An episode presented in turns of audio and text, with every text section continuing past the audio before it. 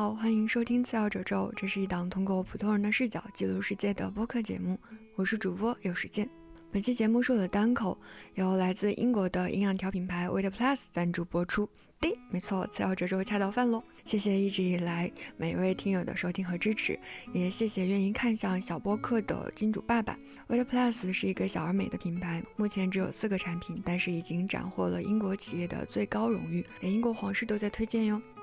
好啦，那说回正题，因为我也是第一次接商务，其实心里面多少还是有点压力的。刚开始的时候，我不知道该从哪儿下手，也会担心自己太想把节目做好而用力过猛。刚好在这个过程中给了我一些新的体验，所以我想这期节目聊一聊把劲儿使匀这个话题。如果你也在面对一些新的挑战和机会，或者感受到自己是不是打鸡血了，很亢奋，嗯，我觉得你都可以听一听这期节目。说不定能让你扫兴一点，或者稍微变得清醒一点吧。我以前在年初或者是面对新的挑战的时候，啊，最担心的事情是自己不能够振作起来。呃，但是今年的话，我反而更怕自己最终把状态调整到那种啊，即将开启新征程，充满了斗志的那种很带劲儿的状态吧。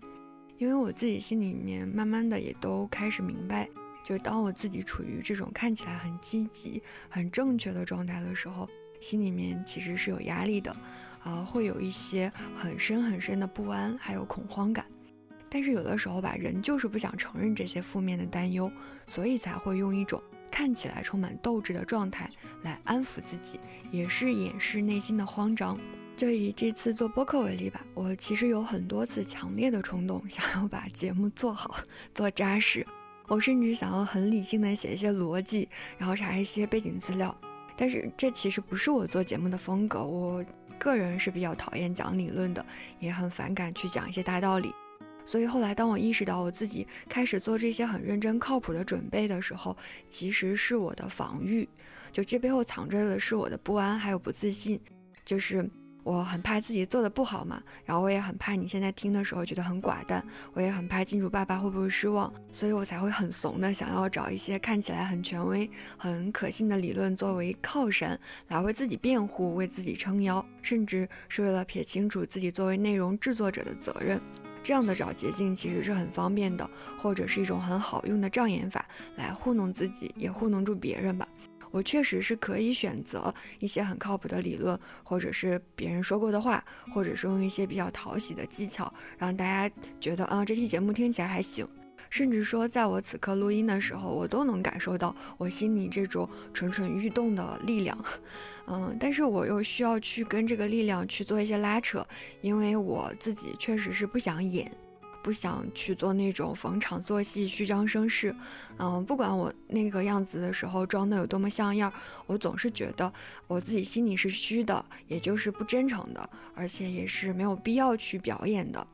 嗯，虽然说我不是一个很坚定的人，呃，我一直都知道我做节目的初心是想真诚的表达自己，而不是取悦别人嘛。但是你真正去做的时候，还是会有点顾虑，会想要尽量不要冒犯到大家。然后再加上这次有了强大的外力，我反而更担心自己表达会不会不安全或者不够好。所以各种力量都在拉扯着我去走向一个看起来很安全的路，而且这种拉扯还是以一种充满了干劲儿和能量的样子呈现。但是不管它呈现的有多么积极，我自己其实慢慢也都知道，它的内核就是不安和恐惧。如果你一旦认清楚自己的不安，就会发现这样的情绪其实一直都在，而且也无孔不入。可是它已经存在了，我自己这次就不是很想把它藏起来，或者装作没有看到。我在试着去做的事情就是不接招，甚至我隐隐的有。意识到，就是如果我真的想要把这期节目做好，我其实应该放下的是一定要把它做好的这样的执念。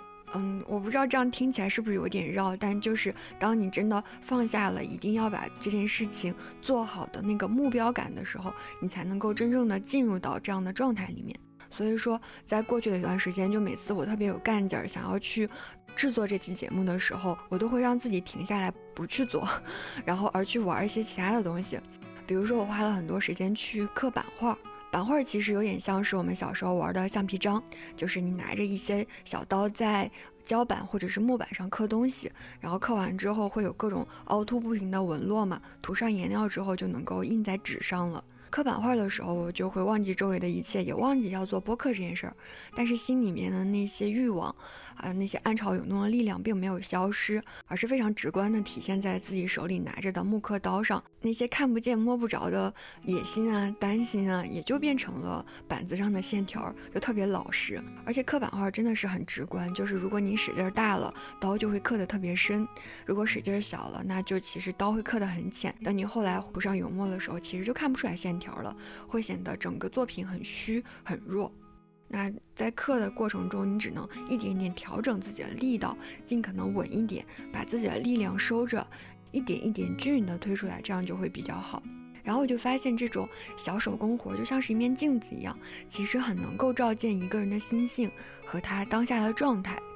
而且我慢慢也意识到，把劲儿使匀了。它除了是一种技巧之外，更是一种审美。就是一个人他到底欣赏的是那些不太声张的作品，还是更欣赏那些张牙舞爪的作品？这种审美其实，在我们生活里面无处不在的。就比如说，有的人很喜欢有人关注他啊，那他可能也会不自觉的去做一些很夸张的事情来吸引别人的注意力。但也有人，他们可能不在意是不是得到关注，而更享受自己正在做的事情。嗯，你可能经常也看不到他冒泡。这其实就是使劲儿和不使劲儿这种审美认同折射到生活层面的体现。我自己是非常欣赏不使劲儿的，因为不使劲儿就不累，嗯，比较轻松。但是不使劲儿并没有那么容易，就像现在你随时都可以握紧自己的拳头，对不对？但是你想要让自己的身体放松下来，就没有这么简单了。所以我会觉得，能够真的松弛下来，能够就不使劲儿的人，其实要比那些紧绷的人，那些只知道使劲儿的人，他们其实会更通透一些，也拥有了很多弹性和余地。但是我虽然知道不使劲儿其实是一件很好的事儿，但是在日常生活中想要稳住自己，那好像也没有那么容易。一方面是因为我们的文化确实比较推崇使劲儿，小时候经常听的艰苦奋斗、吃苦耐劳。这些其实都是在某种程度上怂恿你去做一些用力的事情，而且包括我们现在的主流审美也慢慢的更加认同那些强刺激、强冲击力的事情。比如说，我们常常看一些剧情狗血啊、演技浮夸的视频吧，就是可能质量很一般，但他们确实是用一种很有冲击力的表现方式，把我们卷入到那种比较强烈的感官刺激里面，让我们没有办法挣脱出来。而且这种感官刺激，它只会越来越强烈，不然它就没有了吸引别人眼球的功能了。如果一个人长期泡在这样的氛围里面，那他肯定会被逐渐洗脑的，也会下意识的开始使劲儿。就是你一旦开始乱了节奏，那只会越来越被动。这背后还有一种很微妙的补偿的心理，就好像本来别人都在冲刺，你自己是在慢跑的，可是你一旦认同了冲刺的节奏感。一旦你真的跑起来，那你只能加倍的提速来弥补自己之前落下的那一大截儿。就是这样的使劲儿，不管是主动的还是被动的，其实都不是一种很清醒的状态。或者我稍微再说的深一点点啊，它其实是带着一种隐隐的毁灭和重生的欲望的。当你真的在使劲儿的时候，它其实深层次里面已经不爱惜自己了，甚至开始憎恨或者放弃现在的自己了。但是又会理想化未来的自己，嗯，就像是一个人，呃，累了一天，精疲力竭的躺在床上，我觉得他心里可能不一定真的会心疼自己，反而有可能很讨厌现在的自己，会希望啊，赶紧睡过去吧，明天一觉醒来都会变好。但是这种期待其实是非常不现实的，我们都知道。所以说回来，当人被这些力量啊和欲望裹挟着。去使劲儿，或者是使不上劲儿的时候，它都是一种人在心不在的状态。就哪怕你当下走的或许很快，或者是干脆放弃这个游戏，嗯，其实都是一样的。其实只是表现形式不一样，都不是一种很正常的发力的状态。在这种不正常的发力状态中，可能甚至会伤害到自己，导致未来反而会停更久。这就有点像是晾晒衣服。本来我们把一件衣服挂在阳光里或者挂在风里，它自然也就会晾干了。但是有些人可能会出于各种想法吧，他非要非常用力的把衣服拧成麻花儿，这样看起来哦，衣服里面的水分确实被挤出来一些，看起来衣服好像确实干得快了一些。但是看不见的地方就是这个衣服也被扯得变形了，甚至衣服里面的纤维也就断了。只是这些部分可能都太细微了，我们自己可能没有注意到。之所以这么讲，就是因为我自己之前就是一个特别喜欢使劲儿的人，啊，使劲儿的时候不仅不自知，还会引以为傲。可能小时候审美确实是有点扭曲的吧，就是每年年初的时候会特别兴致勃勃地制定新年计划，然后计划往往还制定的比较高，第一个月吧，为了达成目标就会把自己搞得特别的辛苦。到第二个月差不多也就放弃了，有的时候也会一时兴起熬夜学习，废寝忘食，然后第二天就会喝很多咖啡或者是一些提神的饮料，让自己保持清醒。但是这样持续不了太久，就会觉得身体被掏空了，好累呀，然后就决定哎放弃了，然后选择颓废了好几天，让自己缓过来这股劲儿。在这样的拉扯的过程中，嗯，其实是在勉强自己的，而且自己也消失了，就只剩下了那个看起来很光彩的目标。我自己的经验是，这些目标我最终不一定能够实现，或者看起来实现了一部分，但是其实好像都没有那么重要。就是因为我在熬夜看书，或者是下班还在学习的时候，其实已经收获到一些自我感动，还有一些虚假的成就感了。这些好像某种程度上已经让我满足了。当然，现在这样说起来，肯定会知道里面是有问题的。只是那个当下确实是没有反应过来的。我之所以现在觉得使劲儿它不是一种好的状态，并不是说它不好用，因为有的时候它还真的能够大力出奇迹，或者熬一熬就能上台阶儿。比如说年初的时候，大家都可能说，哎呀，我今年要看五十本书，结果到年终你复盘了一下，可能发现，哎，今年看的书确实是只有第一个月看了那么点儿。好像第一个月使劲儿了，确实是带来一些实质性的收益。但是你有没有想过，会不会之所以后面一直不愿意看书，就是因为第一个月使的劲儿太大了呢？我觉得这个其实也非常值得我们好好想一想。嗯，还有就是我警惕使劲儿啊，一方面确实是因为做出这样的选择太容易了，就我们中国人，我感觉骨子里面会有这样的路径依赖。毕竟刻苦啊，努力啊，你仔细想一想，它。虽然看起来是一个很辛苦的事儿，但它并不复杂，就真的没有耗费到你的脑力跟心力，就是在演样板戏的感觉。而且使劲儿还会让人僵化，就是一般情况下，你真的投入了很多力气去做一件事情的时候，就会变得患得患失了，也就没有那么灵活了。你很有可能就硬着头皮干下去了，而不会去考虑说我有没有其他的路径。所以，如果一个人他没有意识到自己在通过使劲儿来达到偷懒的目的的时候，他可能还会觉得自己很辛苦，甚至还会因此感到骄傲，或者说他是真的没有意识到自己在使劲儿，他可能就不理解自己为什么会这么累，甚至还会瞧不起自己的疲惫，甚至还会要求自己加倍去使劲儿。我真的觉得这是一种特别没有必要的自我折磨，但是这种折磨往往就是当局者迷。需要一个契机去看破这一层表演。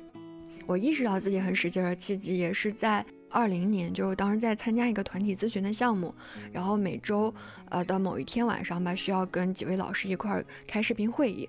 呃，我那个时候不知道为什么总是忘记提前去吃饭，所以每次都不得不熬到会议结束之后，饿得不行了才去吃饭。最微妙的事情是。即使是在会议过程中，我的外卖送到了，我也不敢吃，因为我觉得啊，大家都在很热情的讨论，然后我在旁边吧唧吧唧吃饭，可能有点不太礼貌。所以说，即使外卖就放在我旁边，我也只能饿着肚子熬时间。现在大家想想那个场景，其实是非常的没有必要的，而且也很僵化。我完全可以提前早点去吃饭，或者外卖到了，征求一下在场老师的同意，一边听一边吃也没有什么问题。但是我后来琢磨了一下，就一方面当时的我确实没有照顾自己的概念，另外一方面我也不具备这样的弹性跟灵活性，就我总觉得好像说不出口。更深层次，我感觉自己好像在通过一种很没有必要的牺牲，来满足自己为他人默默付出的那种道德优越。也就是说，我当时让自己饿着肚子，其实并不是真的在尊重在场的其他老师，只是为了显得自己是一个尊重别人的人。大家也可以试着想象一个画面，就是你脑海里面出现了一个人，这个人他在咬牙切齿、青筋暴起的去推门。那我们如果作为旁观者的时候，就会觉得，哎呀，如果这个人真的想把门推开，他其实可以拿钥匙，或者请别人帮忙，实在不行翻窗户，对不对？其实有很多方法的。但是如果我们真的把自己带入到那个人的状态，就变成了我们自己在咬牙切齿的在推门，你会不会感受到一种很上头的感觉，或者是一种很僵化、很执拗的感觉？那个时刻其实自己是非常不舒服的，甚至感觉自己好像被框定住了。那是什么框定住自己呢？其实可能是自己身上想象出了很多被凝视的目光，就感觉哦，好像有人在看着我推门，那我一定要再用力一点。那一旦有了这种表演的欲望，那在这个时候，姿态就大于目的了。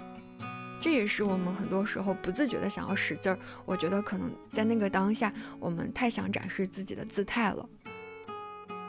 那说了这么多关于使劲的内容，其实还是希望能够呃给大家一些灵感，让我们能够及时的认出来自己在使劲儿。当然了，认出来之后要跟这种非常本能的欲望去拉扯，也是不太容易的。我自己在做这期节目的时候，就发现我将自己置于到了一个非常抽象层面的修炼。如果你稍微抽离一点看我这期节目，我自己面对的挑战其实就是如何真的把劲儿使匀的去做出来一期关于把劲儿使匀的节目。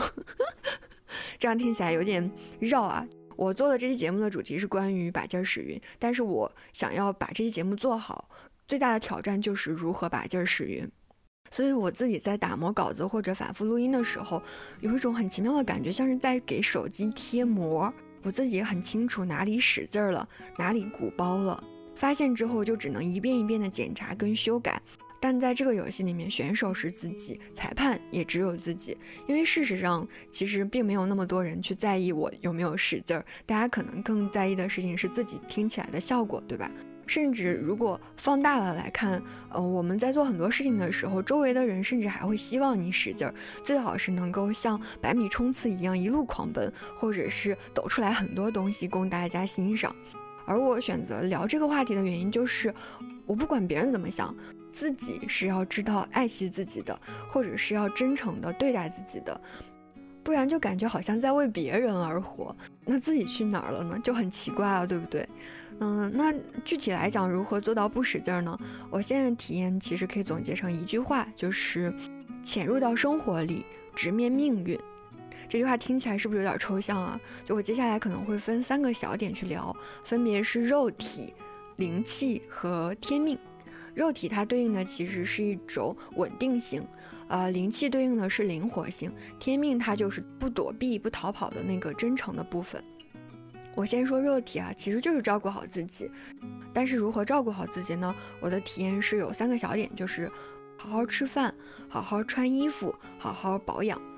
嗯，吃饭和穿衣服的重点，并不是荤素搭配或者是面料精良，因为那样太用脑了，那是脑子在思考。我自己的感觉是，这个里面的重点就是不勉强自己，尽量顺着自己的灵感走。嗯，不需要提前去安排明天要吃啥，或者是明天要穿啥，可以就是事到临头问一问自己，说啊，我等下要吃饭了，我想吃什么？或者哎呀，我等下要出门了，我想穿什么？在那个当下做的决定，我觉得是更忠诚于自己真实的感受的，而不是一种很理性的规划。即使可能因为太临时了，一时半会儿想不出来，那也没有关系，哪怕给自己一两分钟缓一缓，可能去喝口水啊，或者是呃去上个厕所，过一会儿再来问问自己，说不定就有答案了。这种感觉就很像是问一个小朋友说：“你今天想玩什么游戏啊？”啊，没想好啊。嗯，没关系，慢慢想，等你想好了再告诉我。然后在这种互动的过程中，不是拿所谓的大脑来驯服肉体，而是真正的尊重肉体。这样的策略我知道听起来可能会显得有点任性，但是它的结果并不会像我们想象中的那么糟糕，因为肉体它不会真的胡吃海喝或者穿得乱七八糟的，它反而非常懂得如何让自己处于一种没有负担、很舒服、很自在的状态。而刚刚提到的第三条，好好保养，它其实是作为补充的，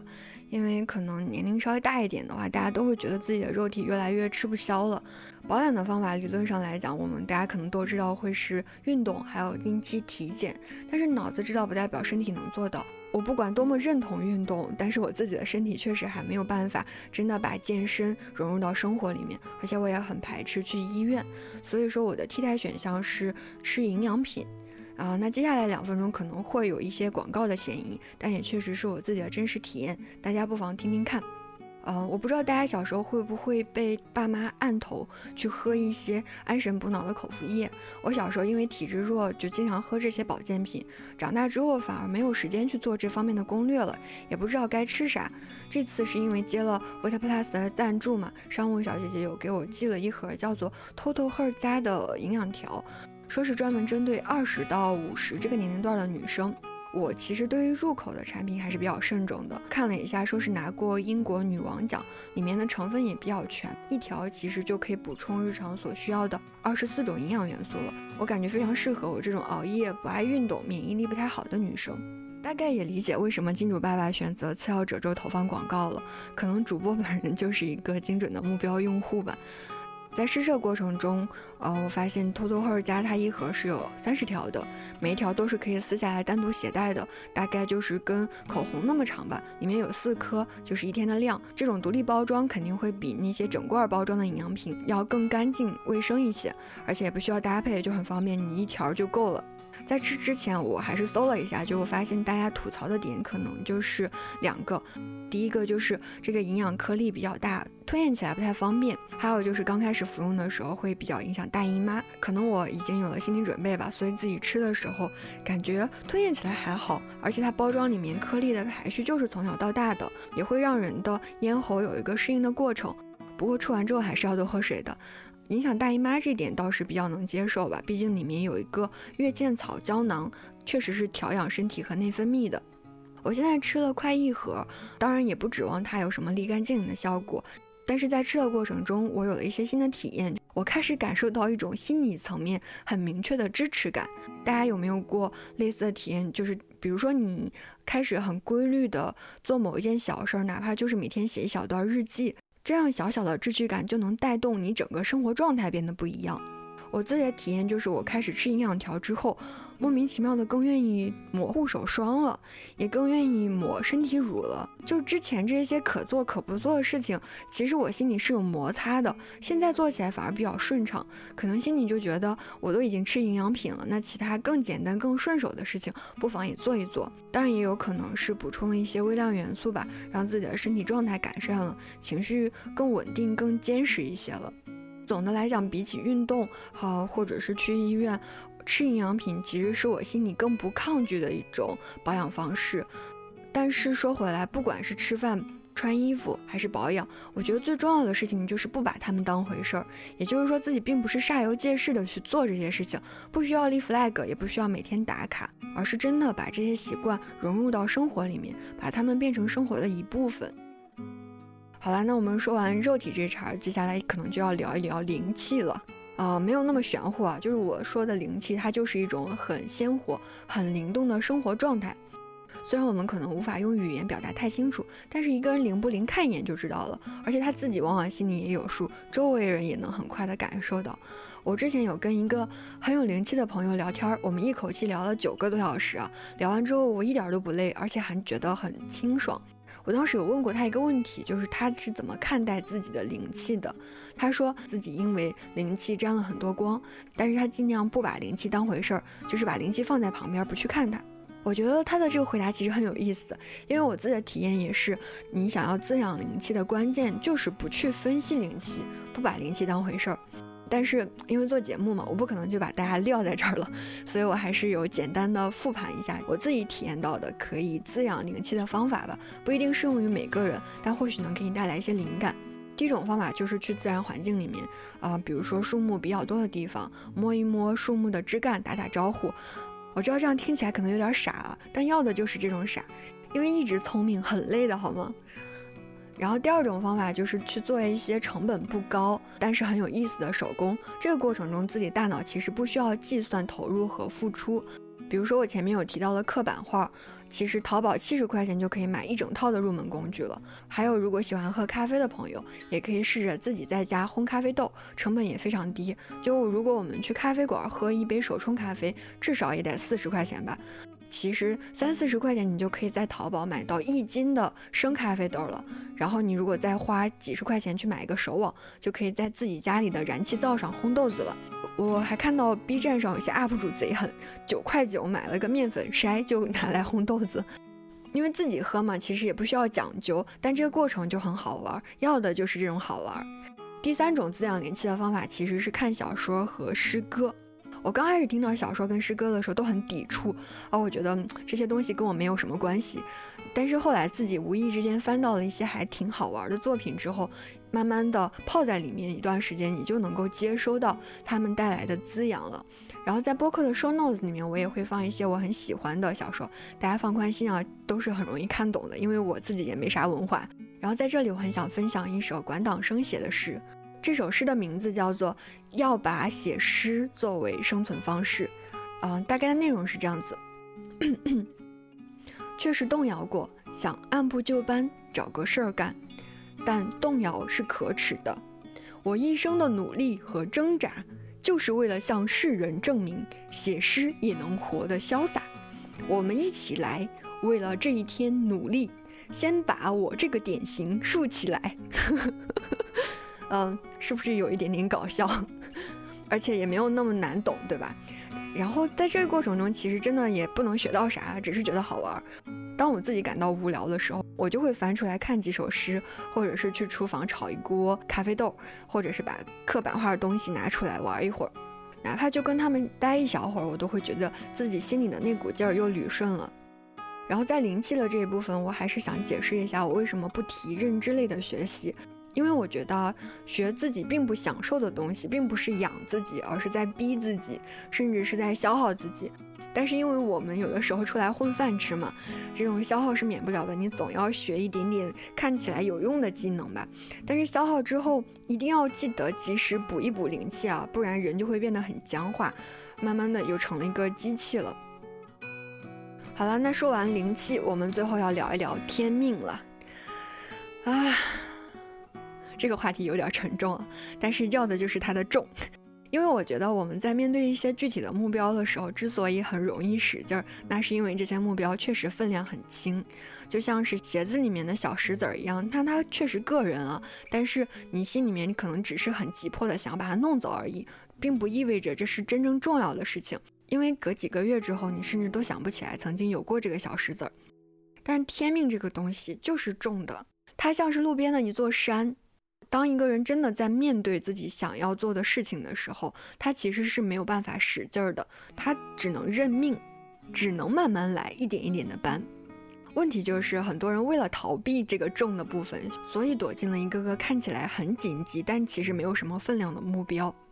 这里我想分享一个我自己最近做的一个梦吧，呃，蛮有意思的。梦里面我的任务是要护送一个小孩到一个地方。然后我知道路上有一群人在围追堵截，所以说在梦最开始的地方，我就把这个小孩调包了。我找了个假小孩来代替那个我真正要守护的孩子。但是在梦里，我好像忘了这件事情，我依然非常焦虑跟忐忑地照顾着我怀里的那个假小孩，我担心他生病啊，或者是被伤害。等到梦快结束的时候，才反应过来，哎，不对呀，我真正要护送的并不是我手里的这个呀，就是我本来只是想要调包骗过那些杀手，但是我好像把自己也骗到了。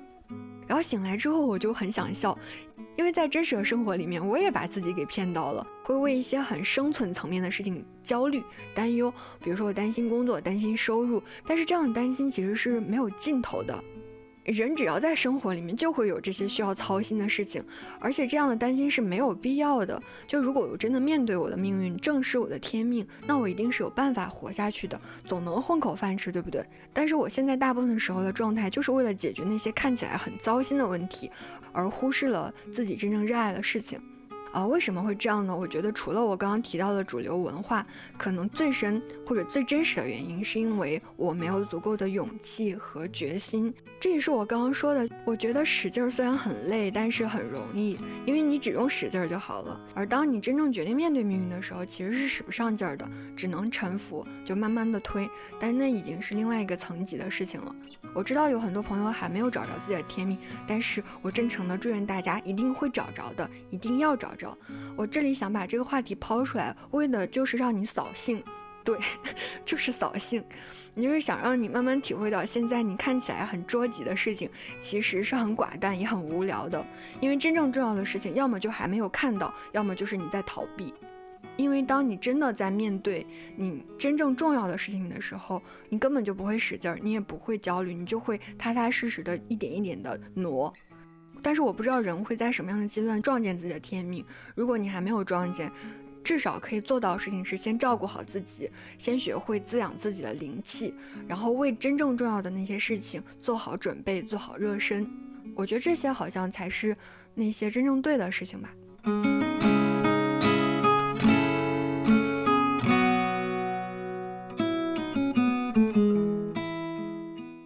那这期节目也就快要结束了，最后打个小广告，在淘宝搜索 Wait Plus，天猫海外旗舰店报暗号“次要褶皱”就可以领取优惠券，然后到手的价格应该会比双十一还要便宜。你也可以直接复制淘口令去领取。同时，为了答谢大家一直以来的支持，我也会从小宇宙评论区选两位听友送出自己刻的小版画，具体的信息都放在 Show Notes 里面了，感兴趣的朋友可以点开看一看。好啦，真的好感谢你能听到这里。如果在收听的过程中你有任何感受和想法，都欢迎评论区留言，也欢迎转发推荐次要褶皱，希望能够通过作品认识更多的朋友。好啦，那我们下期再见，拜拜。